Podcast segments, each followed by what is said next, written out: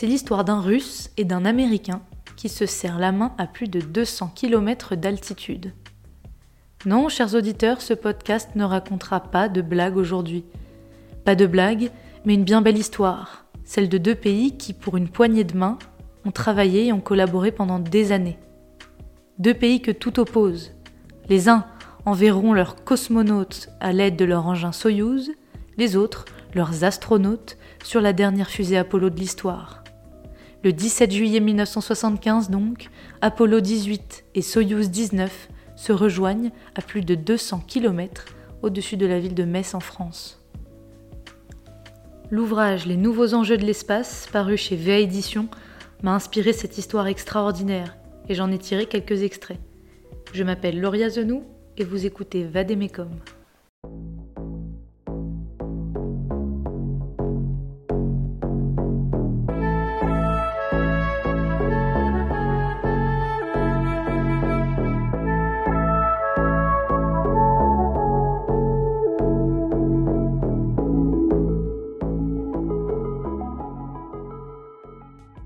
La guerre froide a largement piloté la politique spatiale des deux grandes superpuissances dès la sortie de la Seconde Guerre mondiale en 1945. Le partage des scientifiques allemands, de leurs prototypes d'armes secrètes et les quelques centaines de missiles V2 retrouvés dans les usines d'armement vont nourrir l'appétence de chaque bloc à une course à la domination. Tant les soviétiques que les américains vont se lancer dans une stratégie d'opposition idéologique et géopolitique frontale où la technologie spatiale va devenir un élément clé de leur vecteur de puissance. La guerre froide sera autant balistique dans la capacité de toucher l'ennemi où qu'il soit que liée au renseignement et à l'acquisition d'informations cruciales pour les choix politiques. On peut dire que l'on va passer progressivement d'une Pax Atomica, période atomique, à une Pax Informatica, mais loin de se réduire aux caprices d'une culture spécifique, la stratégie de chaque État va porter, à sa manière, une puissance universaliste. Et cette histoire en est la preuve. Elle en est la preuve parce que c'est la première fois que les Américains et les Soviétiques se rejoignent dans l'espace. Cet événement, à l'issue d'une course à la Lune sans relâche, intervient dans un contexte de détente entre les deux blocs et a sûrement joué son rôle dans l'apaisement mais vous l'écouterez bien assez tôt. Cela ne les empêche pas de mener leur petite guéguerre chacun de leur côté. Cette rencontre historique aurait pu ne jamais se faire pour une histoire de machisme un peu mal placée. Des prouesses scientifiques et politiques ont dû être mises en œuvre pour que deux technologies, développées chacune de leur côté depuis des dizaines d'années, puissent un jour se retrouver. Puisque c'est en octobre 1970 que les représentants de la NASA et ceux de l'Académie des sciences soviétiques se réunissent à Moscou pour ce projet.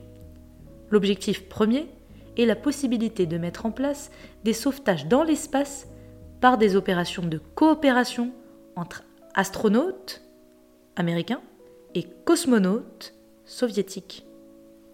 Le 24 mai 1972, près de deux ans après les premières négociations, Richard Nixon, président américain et Alexei Kosygin, président du Conseil des ministres soviétiques, signe le contrat de l'opération.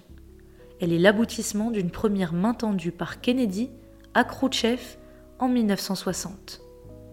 Durant les trois années qui suivront, les cosmonautes partiront en mission au Johnson Space Center au Texas. Ils y découvriront Apollo, mais aussi apprendront l'anglais. De l'autre côté, les astronautes se rendront à la Cité des Étoiles en Russie ils y apprendront le russe et le maniement de Soyouz. Humainement parlant, tout se passe comme prévu. Mais c'est un détail technique qui a risqué de renverser ce projet. Il faut savoir que dans l'espace, lorsque la réunion de deux engins se fait par emboîtement, une identité sexuelle est donnée aux deux appareils. De cette façon, celui qui s'intègre dans l'autre est l'embout mâle et l'autre est la femelle. Cette répartition des rôles devait donc se faire entre Américains et Soviétiques. Nous sommes en 1973 et aucun des deux ne veut être la femme. Incroyable mais vrai, cette histoire de combat de coq bloque le processus. Tout cela pour éviter d'être la nation femme. C'est vexant. Bon, enfin finalement, voilà qui est rassurant, un consensus est trouvé. Les embouts seront donc dotés de l'APAS, Androgynous Peripheral Assembly System, système d'amarrage périphérique androgyne, ni masculin ni féminin. Ils s'emboîteront mutuellement et tout le monde sera content. J-2 avant la poignée de main. Le 15 juillet 1975, à 5h20 heure locale, au cosmodrome de Baïkonour au Kazakhstan, décollage de Soyouz grâce à sa fusée R7. À son bord, les cosmonautes Alexei Leonov et Valérie Kubasov. 7h20 minutes après le décollage de Soyouz, au Kennedy Space Center en Floride, le vaisseau Apollo 18 décolle avec sa fusée Saturn 8. À son bord, Thomas Stafford, Vance Devoy Brand et Donald Slayton. Ces moments historiques sont retransmis à la télévision en direct dans toute l'Union soviétique, mais aussi en Europe et bien sûr aux États-Unis. Les deux engins manœuvrent pour se retrouver sur la même orbite à 225 km d'altitude. Les Russes communiquent en anglais avec les Américains qui leur répondent en russe. Apollo freine entre en contact avec Soyouz, les deux bijoux de technologie ne forment plus qu'un. 15h17, les portes du sas de sécurité s'ouvrent. C'est le moment pour Leonov et Stafford de se serrer la main. Instant d'histoire. Le 19 juillet 1975, à 8h02, après 44 heures passées ensemble, il est l'heure pour les vaisseaux de se séparer. Pour dernière image symbolique, Apollo éclipse le Soleil un court instant pour l'équipage Soyouz. Dernière photo, place à l'atterrissage. Vladimir Siromiatnikov, un ingénieur russe, évoque cette mission incroyable en disant Si tu ne peux pas vaincre ton ennemi, embrasse-le. Cette union androgyne aura définitivement fait parler d'elle. Cette collaboration américano-soviétique a fait naître de grands espoirs et marquera la fin de l'épopée Apollo. Stafford le dira d'ailleurs, ce vol marque la fin d'une époque. Malgré ce contexte unique de bipolarité entre les deux superpuissances, il y a eu au fur et à mesure de cette période initiatrice de l'histoire spatiale mondiale une lente évolution vers une recherche de collaboration entre les nations. Cette recherche de collaboration demeure hésitante au début de la guerre froide mais se fait ressentir de manière de plus en plus marqué vers la fin de cette période.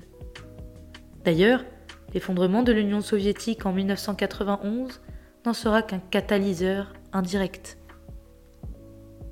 On pourra voir dans cette inclination à la coopération la quête d'une neutralisation des rapports de force dans ce nouveau monde dorénavant moins clivant et en apparence plus collaboratif. L'affichage d'une telle neutralisation, d'un tel équilibrage des rapports d'affrontement direct s'est fait croissant sur la période allant de 1991 jusqu'au début du XXIe siècle, sans pour autant laisser disparaître totalement de la course spatiale les signaux de la recherche permanente de puissance de chacun des peuples. Je me suis donc inspiré de l'ouvrage écrit par Marine Jaluso, Pierre Stanley Perronneau et Patrice Touraine, Les nouveaux enjeux de l'espace, paru chez VA Éditions. Si ce podcast vous a plu, n'hésitez pas à le partager et à la semaine prochaine.